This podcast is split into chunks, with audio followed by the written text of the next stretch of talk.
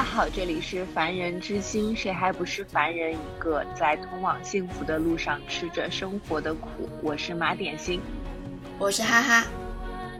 今天邀请了一位朋友，我们请他来介绍一下自己。大家好，我是佳木。我虽然是理科背景、理工科背景，但是不耽误我喜欢社科。我认为社科是一个很好的学科，可以让你有不一样的背景以及思考方式来认识自己和认识世界。今天我们想从男女不同的视角来讨论一些我们现在身边遇到一些小问题吧。也是因为我最近遇到一些事情，这个事情其实马点心是陪我一起经历的。可能熟悉我们的听友也知道，我们其实有很长时间没有更新了。在没有更新的这一整个阶段，我自己家里出了一些事情。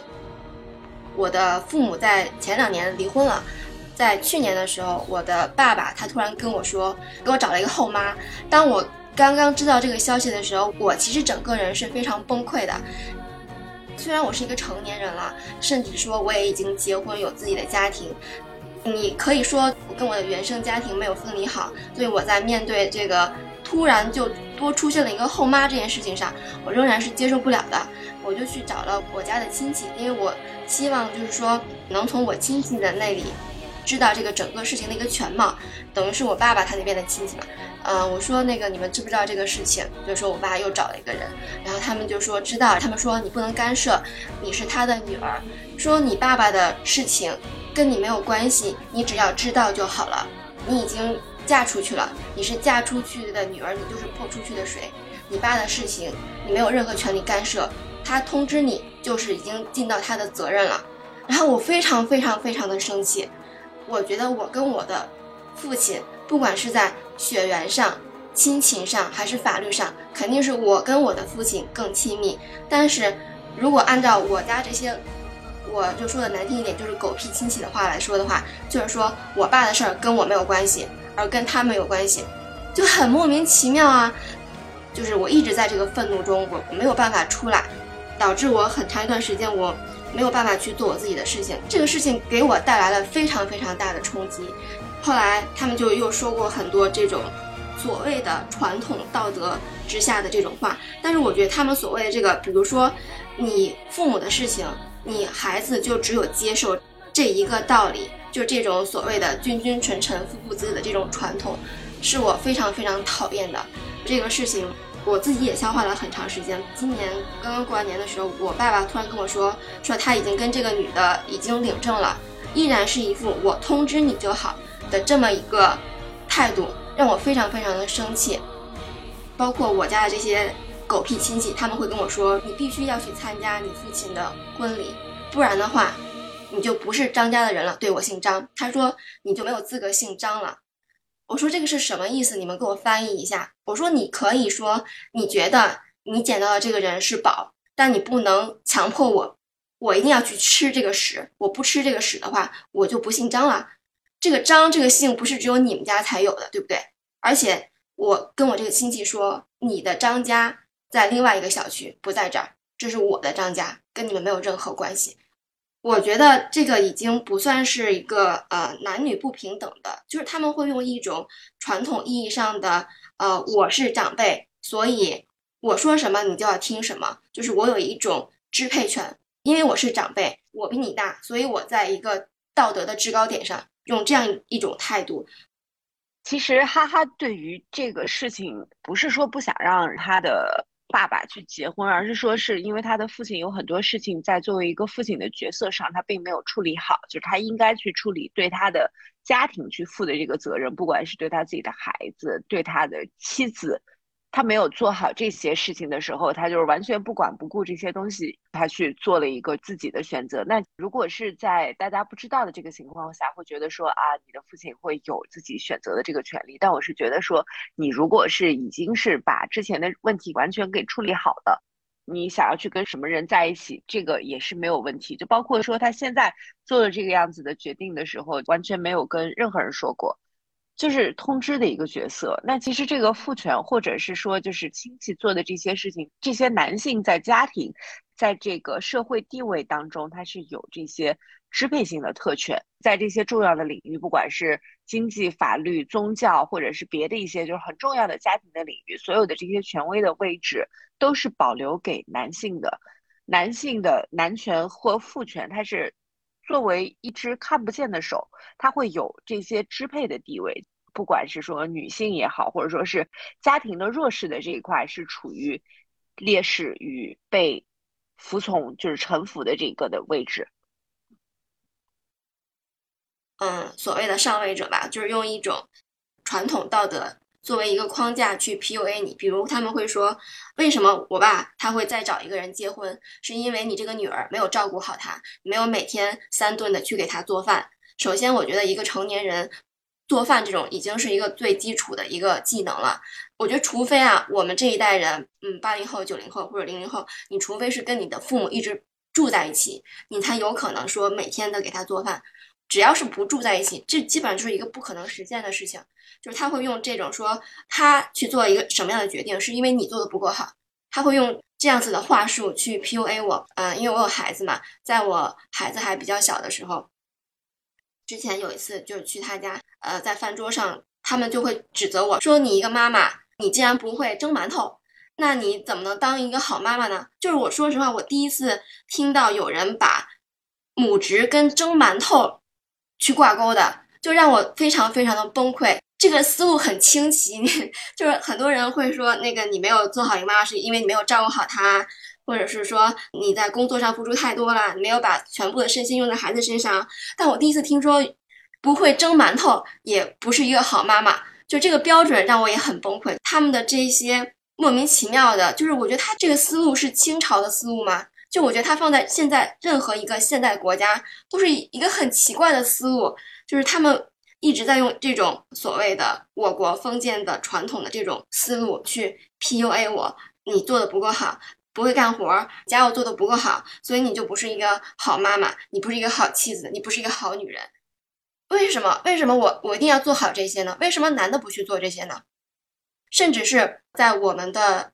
母亲或者是说什么姨妈呀，什么这些人里都会去这么说，就是说他们似乎就变成了这种男的的帮凶。我国有一句俗话吧，就是多年的媳妇熬成婆。当一个人变成婆婆的时候，或者说当他变成一个呃地位比你高，或者说比你岁数大，他有权利去教育你的时候，就变成这样子。其实是我我想做这一期节目的就是最初的那个想法吧，可能。当媳妇熬成婆的时候，他已经完全把自己内化到那个父权制的体制里面了，所以说他就可以替男人说话了。他其实已经把那个完全内化掉了，他已经完全把这个接受了，所以他会可以来教育新的人，把新的人也慢慢驯化掉，变成他和他自己一样的为这个体制所服务。传统之所以存在，就是一代一代的传承吧。佳木有没有遇到过，比如说受家里的像长辈的压迫也好？因为我知道你是有姐姐，是不是家庭里面很大一部分的家务的工作是由女性来承担？男性在这一块做的是相对少一点，因为我自己家里面我就知道说，基本上以前的时候就所有的家务都是我妈妈做。父亲其实参与到这个做家务的，或者说是对于家庭的照顾的角色的付出，这个相对是少很多的。但他少不说，就是不帮忙不说，他们可能就会站在一个别人的视角，或者说是更高一级的那个视角，就过来说，觉得你这个做的不好，那个做的不好。像刚刚哈哈说的，就是你不会蒸馒头，你怎么能做好一个妈妈？我们会经常会听到有很多言论是说，对于女生来说，说你不生孩子，你怎么是一个完整的女人？或者说你不结婚，你的人生就不完整。如果是亲戚的话，就会觉得说你对家庭的这个付出，你一旦是变成了别人的老婆、别人的妈妈之后，你需要做的所有的这些东西，你都需要去做。就是家庭的这一块的日常的琐碎这些东西，你必须要会，不然你就不配去。担任这样一个职位或者角色，那我们就会觉得说，为什么？就为什么这些东西我一定所有的东西都要会？很多人他可能他有很多东西他也不会。我作为一个妈妈，只是我把孩子生出来，不代表说我作为一个妈妈，我就需要一定要做好什么各种各样的菜系，我一定要会蒸馒头，就不是这个样子。确实，我爸就是这样的，非常传统的。他之前我都记得他亲口说过，他和我妈说，你只要把只要把孩子照顾好，把这家管好就行。他还是那个男主外女主内这一套，就完全非常非常传统。我妈确实是我有我上面有哥哥姐姐，我感觉她确实是围着灶台转了一辈子，辛苦了一辈子。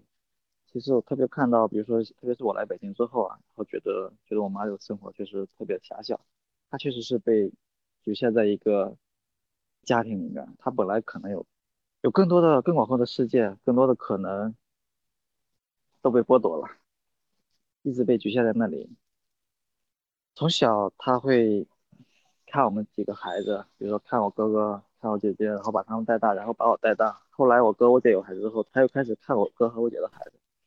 就感觉他总有干不完的活儿，甚至于我回家之后，慢慢有帮家长或者帮父母做家务的意识之后，我就特别想，比如说感觉没什么事儿，在沙发上坐一会儿，但他感觉有干不完的事儿，而且都特别着急。我特别想着，比如说有什么活儿可以帮他一起干，然后干完之后大家一块休息不好吗？看看电视聊聊天，都感觉他有干嘛的活儿的，他就说我什么都不会干，特别好笑。今年过年回家之后也帮忙干了很多活，哥也会帮忙，因为他也成家了，帮忙做下饭什么的。哥相对我爸来说，已经是有很大的进步了。我感觉他们不是很懂得体谅别人吧？就说到一个共情，就男的真没有共情力吗？之前在网上看到的段子，没有共情力只是说是权力不对等。比如说，如果男性对领导、对上位者来说，他们的共情是共情天赋是点满的，他们可以察言观色的。可以非常懂领导，但是如果对下位者来说就沉默了，就是沉默，沉默的看着。所以这可能背后都是权力吧，潜移默化的权力，传统的权力，以及社会角色的权利。那你会不会想在你的嗯这个原生家庭里面去做一些改变？比如说你会去跟你爸谈吗？就是这些问题。啊，我爸已经太固执了，他已经可以说是传统的化身了。我已经放弃了，甚至于我自己的事情也跟他交流不了，完全沟通不了，所以我的就是不去沟通，做我自己想做的事，放弃了，真的没法交流，真的差别太大。我觉得我们是有一个共性的，是我们都没有办法去跟我们自己的长辈去沟通，因为本身。整个的思考的模式，包括你对世界的看法，就是完全不一样的。像哈哈，就完全没有办法去跟他的这些亲戚们沟通，或者是跟自己的父亲，就我也一样，我没有办法去跟他们沟通的了，因为大家谁都没有办法改变谁。我现在也是，就是能体会到说。你去说的就只有一些日常的琐碎的事情，改变不了别人的观点。但我现在希望说是别人也不要来干涉你的生活。但很多时候是他们就会把手给伸到你的生活里，他会觉得说他对你有支配的这个权利，你就会觉得为什么？就这个是一直我觉得就没有办法理解的。就包括说像哈哈目前遇到的这些事情，是很多时候是他的亲戚过来去干涉他的生活，他的决定。其实可以说是他没有任何的决定权，但是他的一些看法，就比如说不想去做这些事情，他们也会不同意。就是你无论是什么，你一定要按照他们的这个想法，还有他希望你去变成的样子，你要去做这样的事情，否则就是你的不对。可能就是大家都活在一个一个规矩里面，这个规矩是不成文的规定，大家都可以不加思索的履行这个规定，而且。马上指出，如果一个人不按照这个规定来生活做事的，大家会一起来不约而同的来指责他，心照不宣的指责他。大家都活在这个文化里边、传统里边。在那个孩子还小的时候，一般孩子和妈妈都会变成这个父亲的附庸。就是我觉得这个可能是不管是中国还是国外都一样，因为我最近在看。那不勒斯四部曲，他也改了那个美剧嘛，就是我的天才女友。我现在已经把前三季已经都看完了，呃，我现在在看第四本书，叫呃失踪的孩子。因为呃，普遍上大家都会说这个那不勒斯四部曲，它是一个关于呃女性友谊的这么一个小说吧。但是我觉得呃，这个里面我自己最能共情到的是，就是说这个主角主角团莉拉和莱农，他们就是想。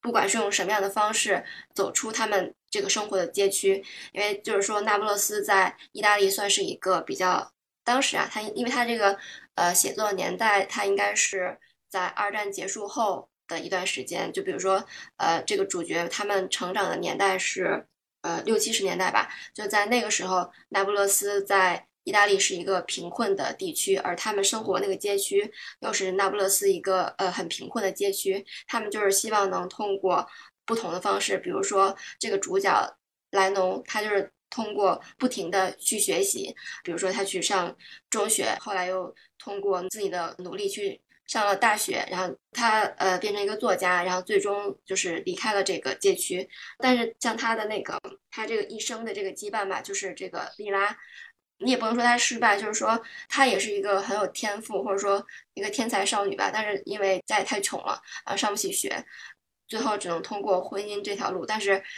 在他们那个街区里面，你要想通过婚姻去阶级跃升的话，你只能嫁给一个恶霸，就是说嫁给这个街区里最坏的人。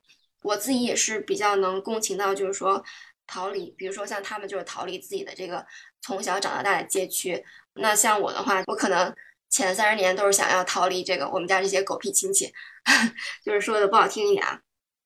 比如说像他这里面一段台词让我特别有共鸣，他说是离开这里。彻底远离这里，永远离开我们自出生以来所过的生活，要在一个一切皆有可能、有秩序的地方扎根，这就是我奋斗的目标。而且，我认为自己已经完胜了。但在后来的几十年里，我发现我错了。这世界上的事情一环套一环，在外面有更大的一环，在从郊区到整个城市，从城市到整个意大利，从意大利到整个欧洲，从欧洲到整个星球。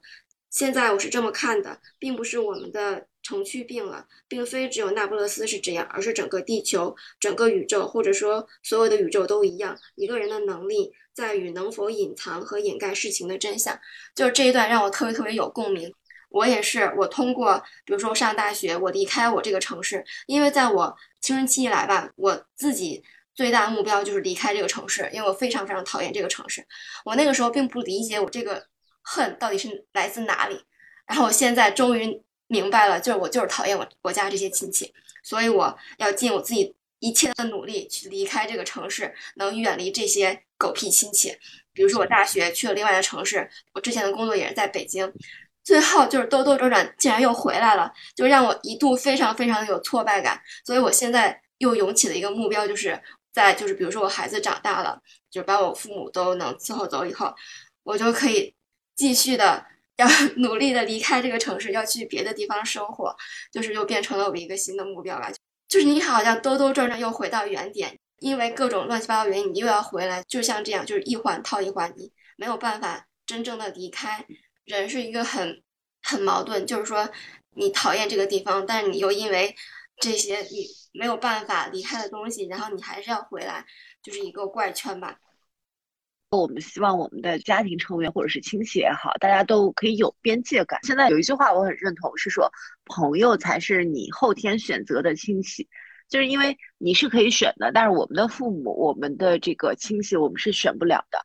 我们只希望说大家就是相安无事，哪怕像一个陌生人一样，就是希望这些内部成员都可以有一点边界感。但是很多时候你发现他们是没有的，他不会去尊重你的生活方式和观念。很多时候我们父母的沟通的方法。你跟他说两句，他就会有情绪，他就会觉得说，我站在一个高位者的这个权利上面，他会说我这么辛苦是为了谁？他会觉得他做的所有的这些事情都是为了你，但是你却不理解他们对子女的标准是什么呢？他们对子女的标准是说，他当年做不到的这些事情，但是他希望你去做到，他需要你按照他的生活，就是他觉得的正确的方式去做。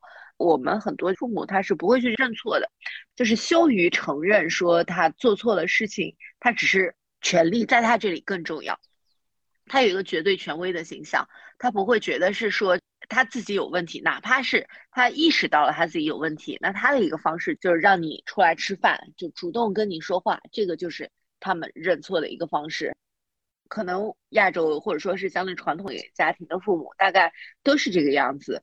豆瓣上有一个小组叫“父母皆祸害”，就很多时候我会觉得说，对于我们人生造成很大伤害，或者说是最大伤害的毁你三观的，可能很多时候是来自于你的原生家庭，你来自于你父母去做的一些事情。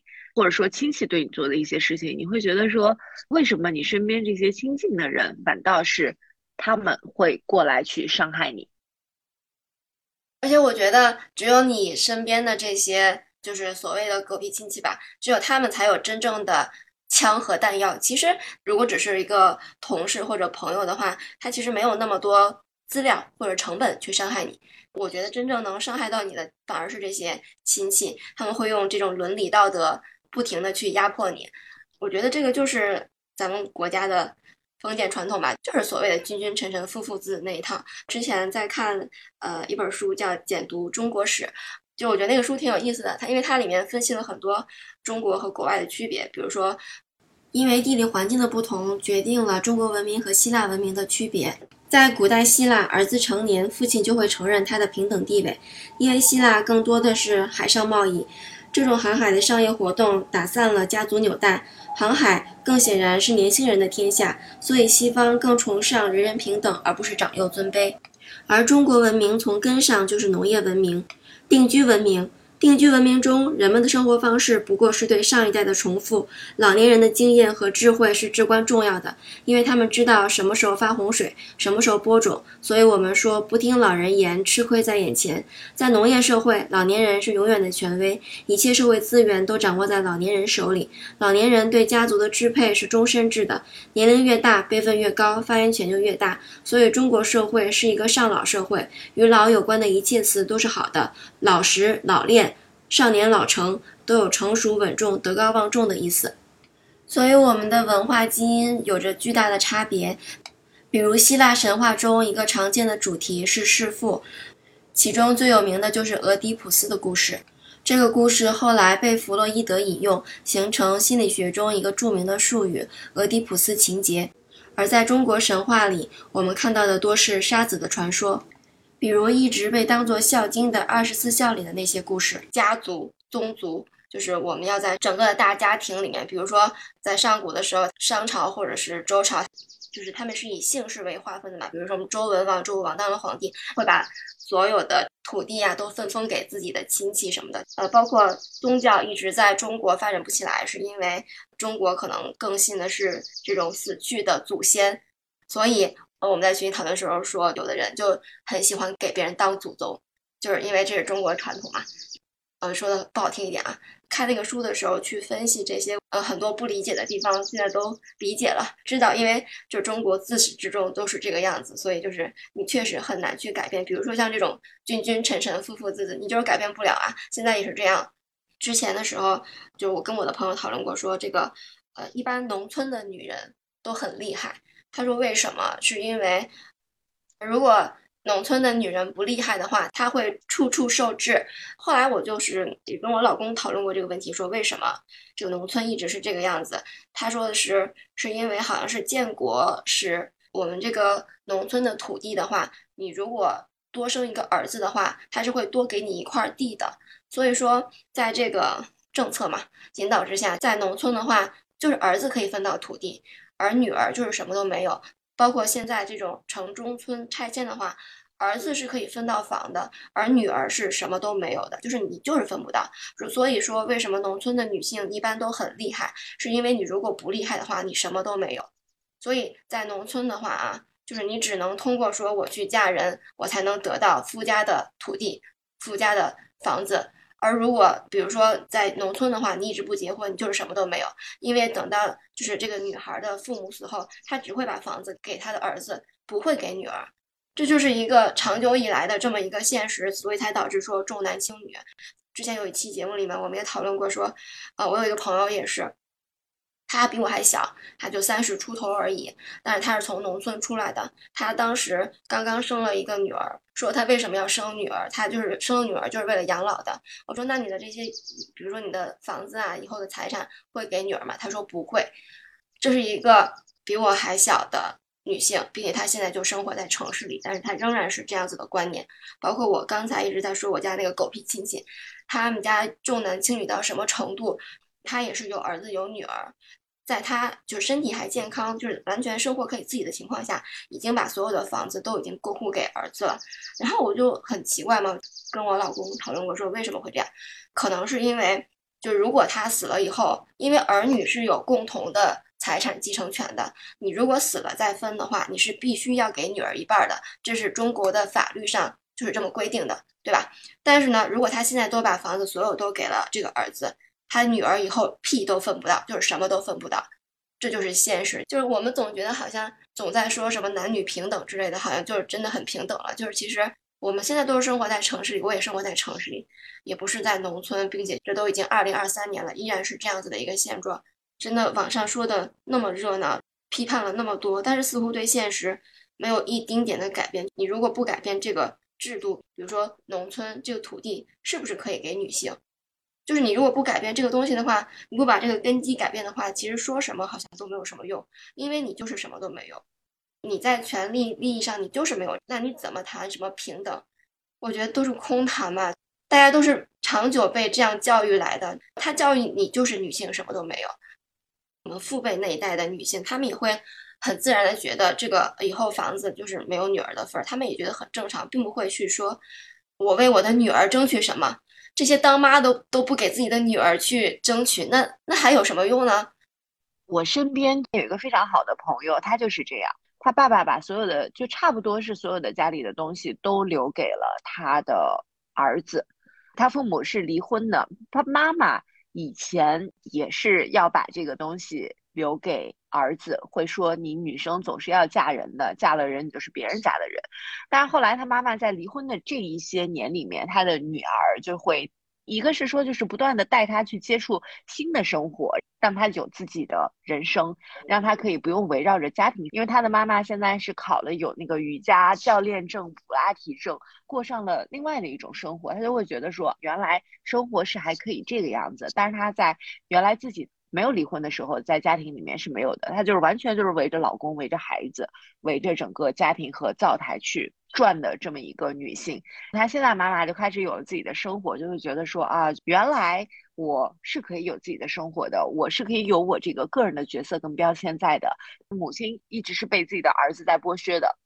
每一次她妈妈去看她的儿子的时候，要给她的孩子去做家务、做饭。不要说是赞许了，就是可能他不会感恩，他就会觉得说这个你作为妈妈，我是儿子，你就是应该要这样。后来他的妈妈就跟女儿去说，等我不在了以后，我手上的就是他妈妈手上一套房，他说我觉得我这个房子是要给你的。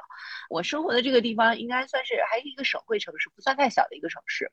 群里面有一个女生说，她的爸爸要把他家的房子过户给他的表哥。当时我就会觉得说，你为什么这个房子要给表哥不给你？他觉得说是因为他爸爸觉得。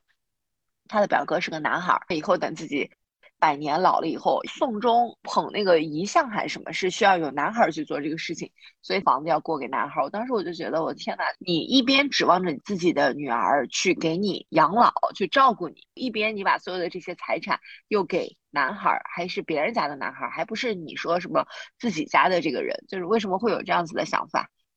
我跟你说，你刚才说的那个，我们家亲戚就是这么想的。因为他之所以能说出来，你就不姓张了，嫁出去的女儿泼出去的水，是因为我是独生子女嘛。我们家就我这一个女孩，他们家一直觉得我们家就是绝户了。他们家一直觉得以后我们家现在的这些房子财产，以后是要给他儿子的。他们家就是这么想的，所以他才能一直干涉我们家的事情，一直说一些莫名其妙的话来 PUA 我，给我爸洗脑。真的，我觉得这个想法是普遍存在的，而不是说……那你、你、你爸也是这么觉得吧？我不知道。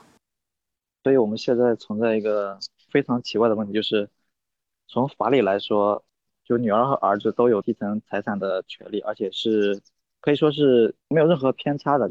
对于传统来说，女儿好像没有那么大的优势，甚至于完全没有机会来分一杯羹。所以到底为什么？那可能就要从传统来说，因为。虽然说人活在现代，但是他们的观念还是活在古代吧。可以说，为什么古代把什么财产都分给儿子，不是分给女儿？为什么女儿嫁出去之后就变成别人家的了？虽然说回来看父母就说是回娘家，而不是说回自己的家。而且我姐就说了，她以后我姐夫是东北的，她以后就会留在东北。就比如说大家都有祖坟吧，而且祖坟或宗祠，我觉得都是这方面文化的一个象征吧。如果是对这个家族，对他们所谓的家族做出一些突出贡献，为他们家族争光之类的，可能会添那么一笔。但是一般来说，宗祠里面没有女性的席位，嫁出去的女儿其实没有资格，或者说也一般不会就埋到祖坟里面，只有一些男性或者说男性的后代才有这个资格放到祖坟里面，和那些列祖列宗在一块儿。一个对咱们传统来说，我觉得是一个非常有意思的话题。女性其实承担的或对家族做出的贡献一点都不少。就有一个女生朋友，她说他们家就是要修这个族谱、修祠堂。我就问她说：“这个女生的名字能上族谱吗？”她说：“可以啊，给钱就行了。”所以其实现代社会来说，不太清楚男生要不要给钱。但是你说上这个族谱，到底这玩意儿有什么用也不知道，他也不会给你分钱，什么用都没有。就是说你是属于这个家的，你有根了，大家以后什么后代子孙能记得你。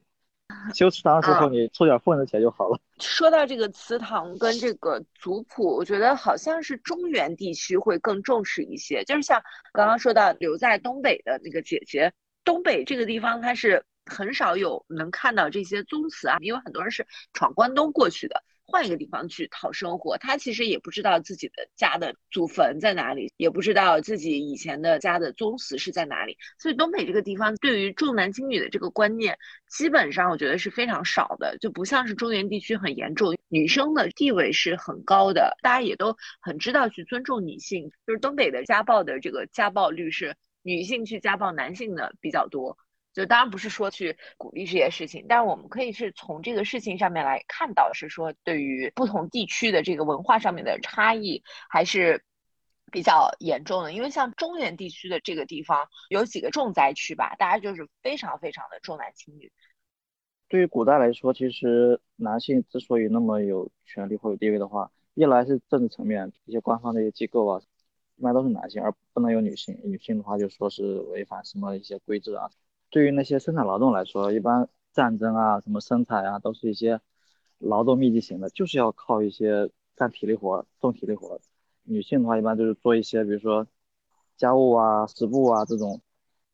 按照古代人来说，就是生孩子为什么愿意生男孩，就是因为他是劳动力。有田地的话，就很多这些力气活。还有就是男生是要被拉去充公的，就是以前是说你不知道能回来几个，出去了可能就是有命出没命回的。对，部落拉庄呢，还有一些徭役嘛，就比如说会政府一些什么工程，然后就需要付徭役，比如说去修长城啊，徭役赋税嘛。而且政治层面，虽然说像慈禧、武则天那样是非常非常的少的，一般也不会有女性的身影。比如说一些小说，比如说《水浒》《三国》，一般都是男性主导，女性一般都是会充当一些配角，或者说一些点缀。所以说我们的文化其实除了历史上。比较神奇那个母系社会，母系氏族，远古时期都是男性处于自卑地位。啊，我之前看《简读中国史》，他里面有说过说为什么武则天会成为第一个中国的女帝嘛？嗯，是因为其实唐朝的话，它本身是一个呃相对来说是一个比较开化，不是开化，它是一个呃属于比较外族的一个一个姓氏。比如说唐朝不是李家这个姓氏嘛？他家有一半的鲜卑血统，而且在文化上也严重的鲜卑化。草原民族没有汉族男尊女卑的传统，远离于中华传统的之外的那么一个，更偏向少数民族的传统。所以说，它其实，在少数民族里面，它本来就是更偏向于这种母系的。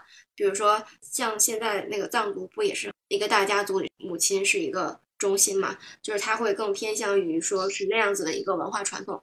它到唐的时候，它才出现了武则天，而且确实唐朝它就是一个在我国的封建传统里面算是一个相对来说最开化的一个朝代。在之后的话，其实是后来又慢慢就是收紧了，对，越来越封闭保守。因为唐朝它前期的话，它会更崇尚这个道教，是因为。李氏家族，他更希望说给自己的这个身份去证明，说他是一个老子，他出自老子啊，对，他的祖宗是老子。其实他其实是为了给他那个政治合法性。他们的那个身份是更偏向于胡那一边的。我觉得还有那个潮汕很讲究这个宗族什么祠堂，我觉得潮汕也都就是为了生儿子，前面生一堆女儿，一定要生出一个儿子才。才算圆满。就是中国，它一直更崇尚于这种家族，比如说各种王朝的更替都是以家族为单位的，会更强调说我这个姓。我觉得中国可能一直没有这种什么女性的统治者，他也是因为他希望他的这个姓就是男的的姓，比如说像武则天，那如果他之后一直都是皇帝，他也让他的女儿当皇帝，那这个姓就乱了嘛，他就不是一个本家族、本宗族之内的这么的重男轻女，跟这个中国这么的崇尚宗族。家族有很大关系的。所谓的清明节上坟的时候，都会去祈求祖先保佑，祈求死去的祖先能保佑后代能一直幸福，什么钱财呀，就是这些东西。其实中国并没有一个宗教的传统，因为中国他就是信祖先啊，他就是信自己家的那些死人。有的时候结婚不是还有男性入赘嘛？比如说娶了一个更高阶级的女性的话，就会说入赘要姓女孩这边的姓吧。就是中国真的是非常的看重姓氏，非常看重这个传统。比如说现在这个孩子就一定要是姓父亲的姓嘛。就当时我们家亲戚说，呃，我如果不参加我爸的婚礼啊，你就不是张家的人了。我其实我还挺高兴。那我是说我可以随便选一个我喜欢的姓吗？还是说我可以姓我妈的姓？这也是提供了一个更多的思路，也挺好的。他说你不信大家的信，他就意思说潜台词是不是说你就以后分财产就没有你的事儿了？对，他的他的潜台词是这个意思。对，好鸡贼呀，每句话都可以把自己的卖点暴露出来。对他就是不同的用各种的这种话术去 PUA 我。我还想讨论的就是我们家一直是就我们这一辈里面，除了我之外，全部都是在体制内。就是体制内他们有一个非常不好的毛病。就是他们会有各种套路，当然我也能理解啊。就是我觉得他们可能在体制内去工作生活了一辈子，你如果没有套路的话，你就会被别人套路。就是我也不是不能理解这个事儿哈，但是我觉得你把这个工作或者是单位的这些套路用在自己家人身上，当然他们也可能就是因为他们觉得我是一个女孩，其实我我是外人，我并不是这个家族里面的成员。当我结婚的那一天，就是婚礼的那一天，其实我就已经可能啊，就是对于这个家族来说，我就已经不是这个家族的。一份子了，所以说他们对一个外人的话套路就套路了，他们可能是这个想法。但是就是说，因为其实因为我父母他们一直都是在体制内工作，就是我没有别人可以看我，所以我小学整个阶段都是在我妈她这个单位里，什么下学就去写作业呀，中午在她单位吃饭。所以就是说这种体制内的套路，我真的看了太多太多了。所以其实他们在套路我的时候，其实我一开始我就能知道他是在套路我。其实马野心知道，我其实一直是一个特别不在意别人对我的评价，我根本不在意别人对我的看法。以前一直觉得是，是我自己性格的问题，但后来我发现，就经过这一年的 洗礼或者成长吧，我能很明显的能明白，我这么的不在意别人的看法，是因为我这些亲戚从小就在 PUA 我，用各种话术在攻击我。我已经从小在我没有任何意识的情况下，我已经有一个保护壳，就是我不在意任何人的看法，就是好的坏的我都不在意，因为如果我在意的话，可能我都死了几百回了。就是这是一个心理机制，或者说是一个自我保护的外壳吧。现在对我来说的好处的话，就是我根本不在意任何人的看法，我只在意我自己是怎么想的。我在我们家一直是一个魂不吝，就是在我亲戚眼里，我就是一个魂不吝，在我。大学毕业以后，我选择我要出去工作，我不要在这个地方工作。我父母曾经叫了我家所有的亲戚来劝我，包括有一次他们在吃饭的时候，出去饭店吃饭，他们又开始用那一套话术来轮番的轰炸我的时候，我的选择是马上站起来走人，我根本一分钟都不会再听他们说。从那个时候开始，我们家所有亲戚都知道我是一个混不吝，但是他们仍然会试图用各种话术去 PUA 我，君君臣臣父父子子，你必须要听长辈的话。就是你如果不听长辈的话，你就是一个怎么样的人？你去别的城市工作的话，你就是不孝。就是他们一直在用 这种话来 PUA 我。对啊，他们把所有的焦点都放在你身上，就会发现你是唯一一个和他们不一样的人。对他们来说，你异类。你为什么？你为什么不接受这套规则呢？这套规则这么好，以至于我们可以像呼吸一样的运行这个规则。你的强大之处在于你，你没有被驯化掉，你逃了出来。可以说你，你是反传统的斗士吧。我觉得，如果如果我当时没有坚持一定要走，就我当时就妥协了，是吗？对对，我就会被他们驯化，变成这个体制内的一员。整篇所说的体制内，不是说他们的坏话啊，就是也有好人，但是就是说他们这一套吧，嗯，是我不能接受的，只不过是我个人的问题啊，不是体制内的问题啊，纯粹是我自己的问题。但是我觉得我现在仍然会被影响的，就比如说出了这个事儿，我仍然会觉得非常非常不开心，非常非常的愤怒，以至于我很长一段时间情绪是非常不稳定的。我要去为我自己去争取，但是这个东西就很难，所以在很长一段时间里面是一个比较拧巴的状态。就我觉得还是不够强大吧，或者说手里没有足够多的资源。我觉得对于这种问题来说，就是用一句话来说，就是身处泥淖，坚守本心。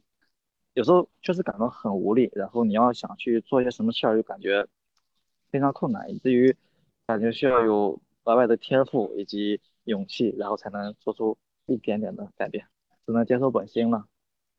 我们在生活里面其实是需要有一点这样子的反 PUA 的意识，就你不要去在意别人的观点，因为你没有办法就是永远都活成别人满意的样子，无论你什么样子，别人都会不满意。过年的时候也会遇到有家里面的亲戚或者说八竿子打不着的人过来对我指指点点。以前的时候我会。一直都是忍耐着，比较好心，听听就算了。后来我就觉得太烦了，不是这样的。饭桌上我就开始怼，你会发现怼完以后，他们真的就好了很多。你如果是给了他们这样子的机会，他就是更来拿捏你的生活。但是我我会发现说这些很小的事情倒是没有关系，但是在你会遇到一些比较大的事情的时候，你还是没有办法去跟他们抗争，就是你抗争不了，可能是因为自己的力量太过薄弱。就如果这个环境不行的话，你就远离，就不要去跟他们接触。所以现在好像有个现象，就是说大家好像除了自己父母之外，好像亲戚的联系越来越少了，没有必要付出一些额外的时间成本、金钱成本，然后去维系这些关系。我觉得这个现象也挺有意思的。对于亲戚关系来说，你是这个家族的人，就可以用这些传统的一些东西、一些观念、一些伦理、一些价值观来规训你，然后你必须要按照这个方式。来生活，因为这个方式已经存在几千年了。虽然说从来如此，从来如此的不一定是对的，但对他们来说就是天经地义的，就是你必须要这么做，必须要什么什么接受他们这样的安排，这样的安排就是通知式的，也必须要接受。其实对于亲密关系来说也一样的这样的问题，因为我是你的什么人，你是我的什么人，然后你必须要按着做，你就没有自己的选择，自己的一些一些追求，就说你必须要怎么怎么样，真正的平等的观念。而不是说有什么权力关系的，什么父母啊，什么亲戚啊，七大姑八大姨啊这些，完全以一个平等的人格来进行这样的沟通和交流，我觉得很多事都不存在了。虽然说我说这个是天方夜谭，多时候我们不能沟通的这一类的亲戚，一个是特别固执的长辈会比较多一些，还有就是如果是价值观不一致的这个兄弟姐妹，就这样子的亲戚，我觉得没有什么往来的必要。非常有意思。我今年过年的时候，也是家里面就是有一些事情处理这个事情的时候，我才知道说我自己的爸爸跟他的那个兄弟的关系是非常不好的。我以前一直都不知道，以前可能就会觉得说好像是看起来都还不错。现在我会觉得说，可能是因为他们在一起的时间多了，大家彼此都知道。对方的这个性格，中年男人之间的博弈的关系，他们两个是都想要绝对权威，但是谁都不让着谁。就是在我看来，可能两个巨婴争外界的关注度，也在争宠。好像家族之间这些亲戚一般都有矛盾的，都有这些这样那样的问题。我觉得矛盾根源的话，其实是利益分配。我应该拿多少，你应该拿多少，你拿多了，或者我没有拿到。我觉得根源还是利益分配吧。或者说，可能会这这些是根源。是的，大多数的时候就是可能是利益分配的问题。但是我爸就会觉得，就真的在我看来，就像是两个巨婴，两个六十多岁的巨婴。我很多时候我会觉得，有些人他是只在变老，不在变成熟。哪怕他六十岁，他八十岁。像一个孩子，就还是像一个孩子，他没有办法跟一个成年人一样去理性的分析、解决、沟通跟不同人的相处的问题。他所有的事情都是在发泄情绪，他就在比谁嗓门大，谁嗓门大，谁力气大，谁就可以胜过谁。在我看来，就是这样的一个呈现的形式。我觉得在他们的这个观念里面，应该就是父权对父权了。他们就是两个父权，两个都是想要做主导的人。这叫颜面之争。对，对于上位者来说，其实承认自己错误可能是不存在的。这事儿不会发生。就这事儿一旦发生了，就可能就动摇了什么东西一样。呃，为什么就是男性会觉得承认错误是一件很难的事儿呢？可能可笑的自尊吧，自尊心，我觉得是非常可笑的东西。这可能就是一个诅咒吧？为什么是诅咒？因为如果你愿意去承认自己的错误的话，那可能很多冲突啊、伤害呀、隔阂呀不存在了，都会变得很和谐，伤害不会存在。一旦有这个诅咒存在，就觉得他们会愿意把这个问题一直延续下去。你的这个不能承认错误是是对谁呢？是对，比如说是对你的父母，还是对，比如说亲密关系，比如说女朋友或者之类的？我觉得我们的文化就是说是不善于表达，特别是对男性来说不善于表达。父亲很难去向自己的，我说传统来说，现在可能会好很多，就是说对自己的孩子或者的妻直接表达爱意，这个好像很难。传统文化就隐忍，男性就像木讷、沉默寡言的父亲。默默劳动的母亲，再来经历的孩子。比如说，你以后结婚的话，你你会改变这一些吗？还是说会承袭下来？我如果知道什么是对的，那我当然要试着要去努力一下，对吧？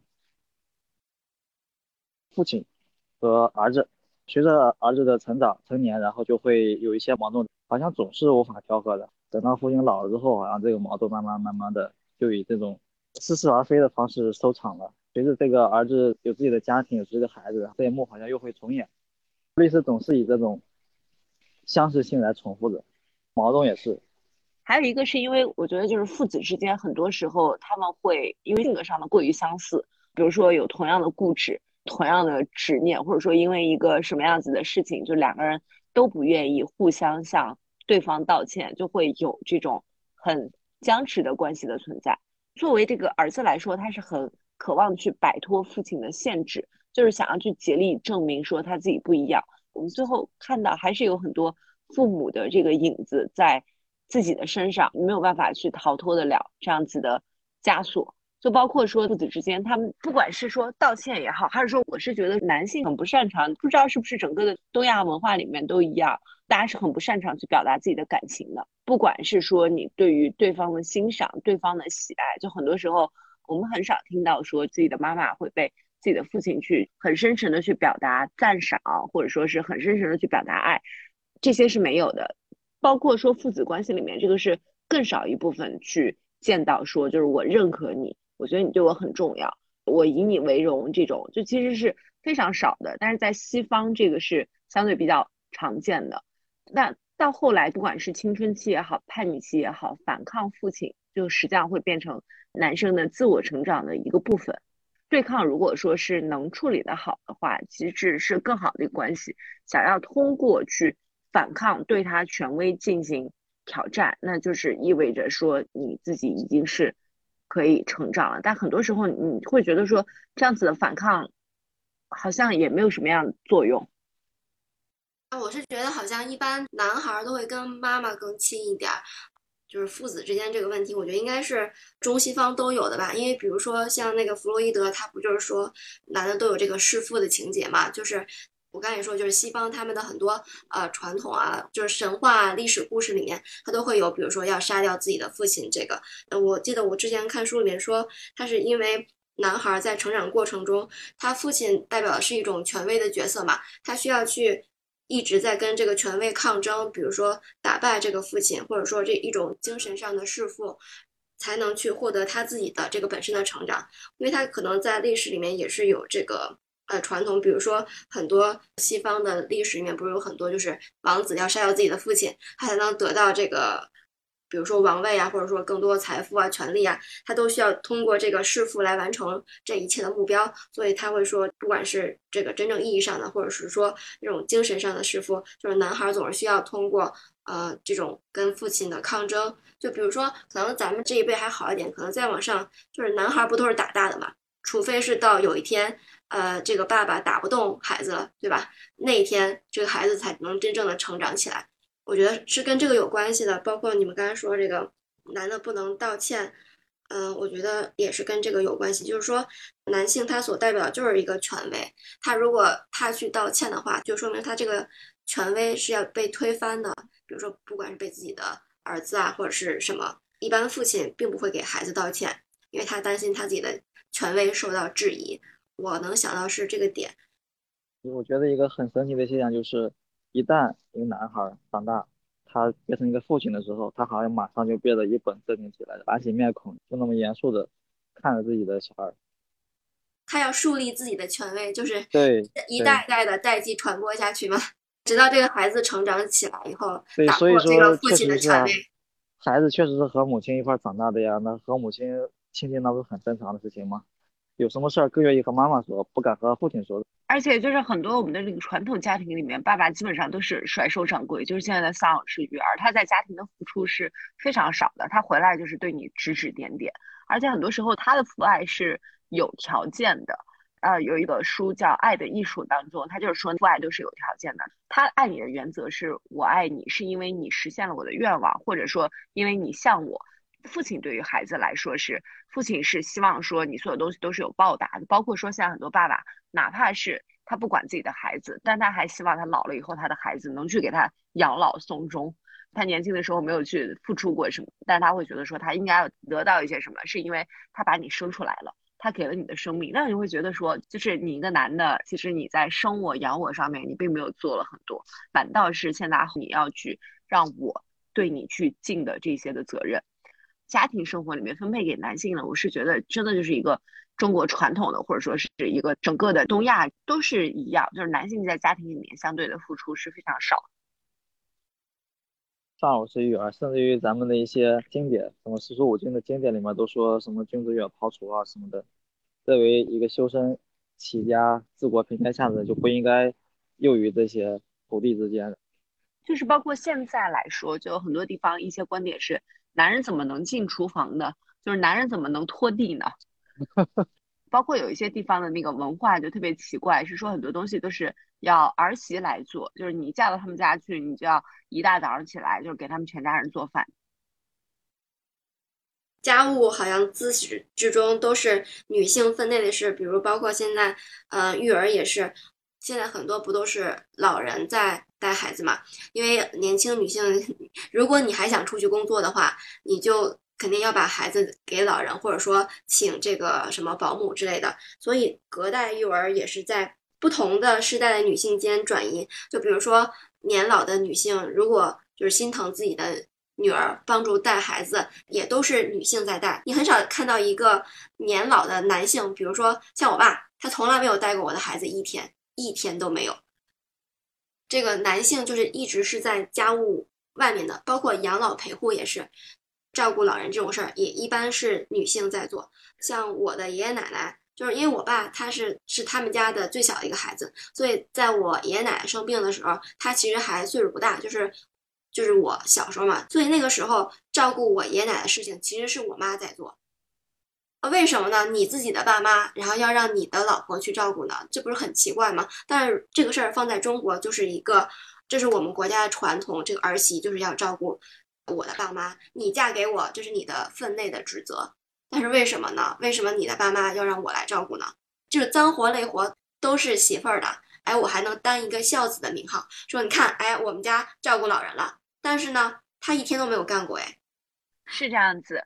包括我身边的另外有朋友的家里也是一样，爷爷奶奶生病的话，全部都是他妈妈在照顾，爸爸就跑了不知道哪里。我们在医院里面很多时候会发现，基本上陪床照顾的都是女儿，或者说是女性的这个角色更多一些。就不管是说传统家庭的这个女儿也好，或者是儿媳也好，这两个角色会更多一些。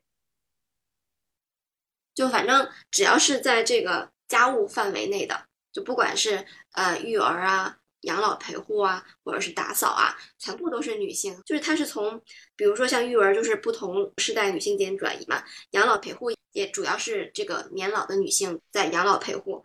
嗯，包括保姆，也就是不同阶级的女性嘛，就是比如说呃农村的妇女啊，或者是什么这样。整个这个市场里面都没有男性，也可能是因为这一块本来之前都是女性在做，现在分出来可以说去计算工资，也可能就只是最近这。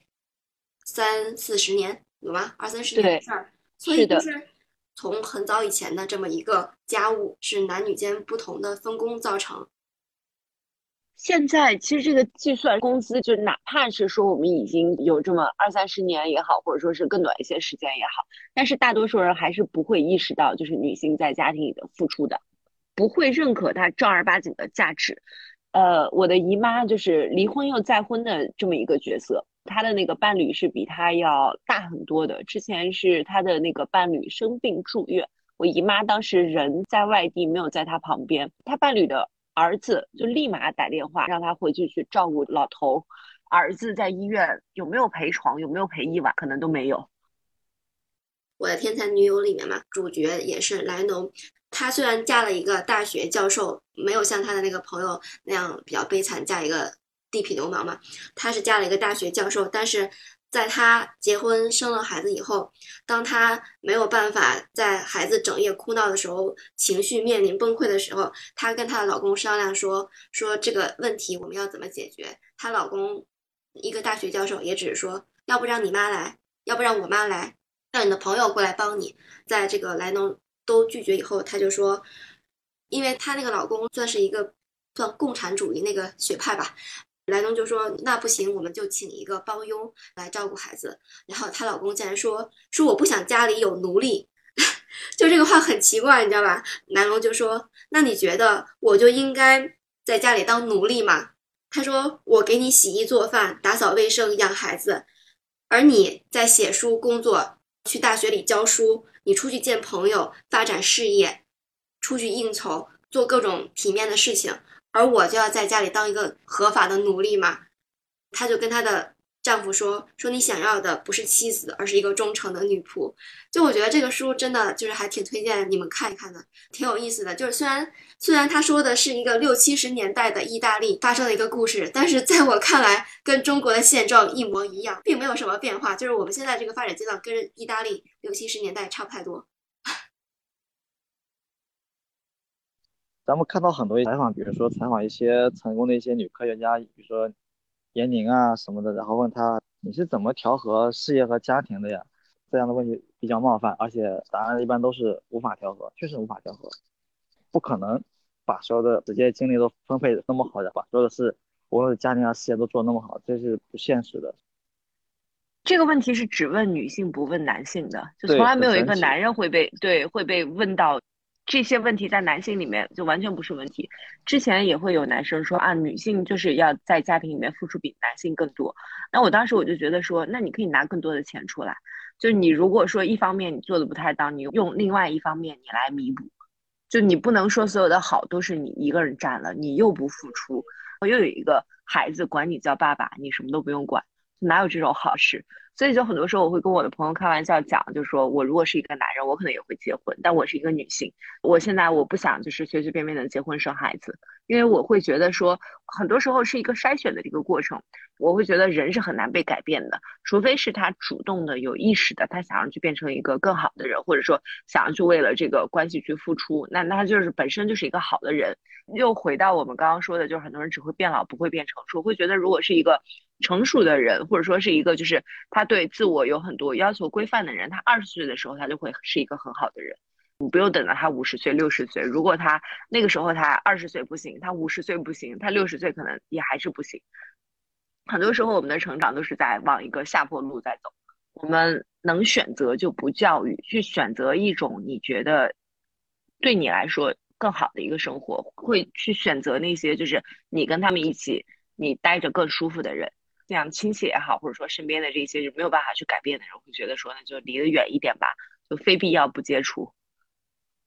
我觉得啊，我提出一个猜想，我觉得只有这个人工智能才能解放出来女性。就是比如说，像现在已经有的这种什么扫地机器人啊、擦地的机器人，就我觉得只有当各种的机器能帮助你去做所有的这些家务的时候，女性才能解放出来。所以我现在特别希望这个人工智能快点发展，能替代所有的家务机器的用人。我觉得只有发展到这一步，可能才能解放女性。我感觉解放女性不能靠人工智能，人工智能只是说完全。让现在的人的生活更便捷，然后解放人力更舒适。但我觉得解放女性根本还是在于观念，观念那么根深蒂固，以以至于一个小孩都会潜移默化的认为女性就该相夫教子，就该干家务。就该在家里面待着。我觉得解放女性真的是观念的慢慢的改变。就算人工智能可以把女性所有的家务都干了，然后女性也会被期待干别的事儿。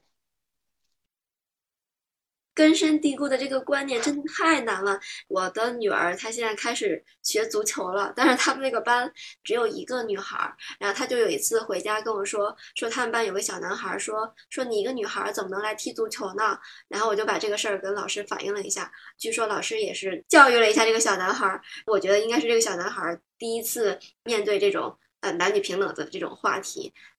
我们这个社会就是会从小告诉你说，这个女孩儿，比如女孩儿，你就要去学跳舞，就要去学芭蕾、学钢琴，你不能去学这种冲突比较激烈的这种体育运动，比如像足球啊、篮球啊，你就不要去学这些，你要学那种艺术啊、那种美的呀，把你打扮成一个花瓶啊。所以这就是第二性嘛，就是说性别，性别不是生理性别，而是社会性别，而社会性别怎么来的，就是社会环境塑造的、文化塑造的、传统塑造的。西方现在多元性格就很有意思。你认为你是什么性别的？多少岁之后你可以自己选，选择一个自己的性别。是我看过一句话，就是说，他说女性就是通过长久的穿女装规训为是女性。就如果整个的制度不改变的话，真的是说什么都没有用。不知道现在这个农村是不是还是土地不能给女性？是啊，有啊，他好像是说是女儿嫁出去之后。进入别人的户口本了，就把户口迁走了，是不是这和咱们的户籍有关系啊？户籍制度，像我们家我就是户主。说实话，我觉得应该先从这一点改一改。就如果当女性这个继承权是吧？对，农村的女孩里面，她们真正可以拥有土地了，才有可能改变这一切吧。对，所以说到底还是继承权嘛，还是土地。对，就是这种实际的利益。如果这种东西不能改的话。说再多，这个女权主义再怎么样都没有用。这又涉及到另一个问题，就是法理和伦理的冲突，法理和传统的冲突。法律会认为女儿和儿子有平等的财产继承权，但是实际来说，现实的困难吧。女性只有靠自己。作为既得利益者，就不能说是男人不会改变。就如果说女性是既得利益者，可能女性也不会改变。那现在的既得利益者是男性，他不会希望这个观念有所改变。那只能是我们改变不了别人，只能改变自己。西方。六七十年代，他们的那个第一次的女性主义浪潮，它其实是跟那个避孕套的发明和那个避孕药的发明跟这个是有关系的。就是说，你得有一些配套的 措施，或者说配套的这些药啊，不管是药啊，或者说方式，在这个前提下，才女性有了更多的抗争的资本。比如说，你天天还在怀孕，你咋抗争呢？你一会儿怀孕了，你抗争啥呀？你天天得在家看孩子了，就你抗争不了呀。所以我觉得这种技术的进步是有关系的，就是说你得能先不用干这些活儿了，你才能去做自己的事情，你能有自己的时间，不能说它只是说这个观念上的进步，很多人已经改变这个观念，但是现实情况就是说，你如果这两个人结婚了。或者说你们在一个同居的状态，那你这个家务活到底谁做呢？我不知道家务，你如果是在一个恋爱状态里面，如果你们在一起生活的话，你这个家务是怎么分配的？你总是要有人去做的，对吧？你要不然就是女性做，要不就是男性做，要不就是找一个小时工，对吧？或者说就是让机器人做吧，你总得有人去做呀。我是觉得啊，这个技术的革新就是能带来这个 生产力的解放，就是我觉得是有关系的。咱们只能寄希望于技术革新可以快速的解放妇女，也可以慢慢的寄希望于观念的改变。啊，希望佳木以后能更好的对待身边的女性。那我们今天就结束在这里吧，有机会再聊，Bye bye. the berries in June, red the rose, red the rose, skin pale as the light of the moon, gently as she goes. Eyes blue as the sea and the sky. Warm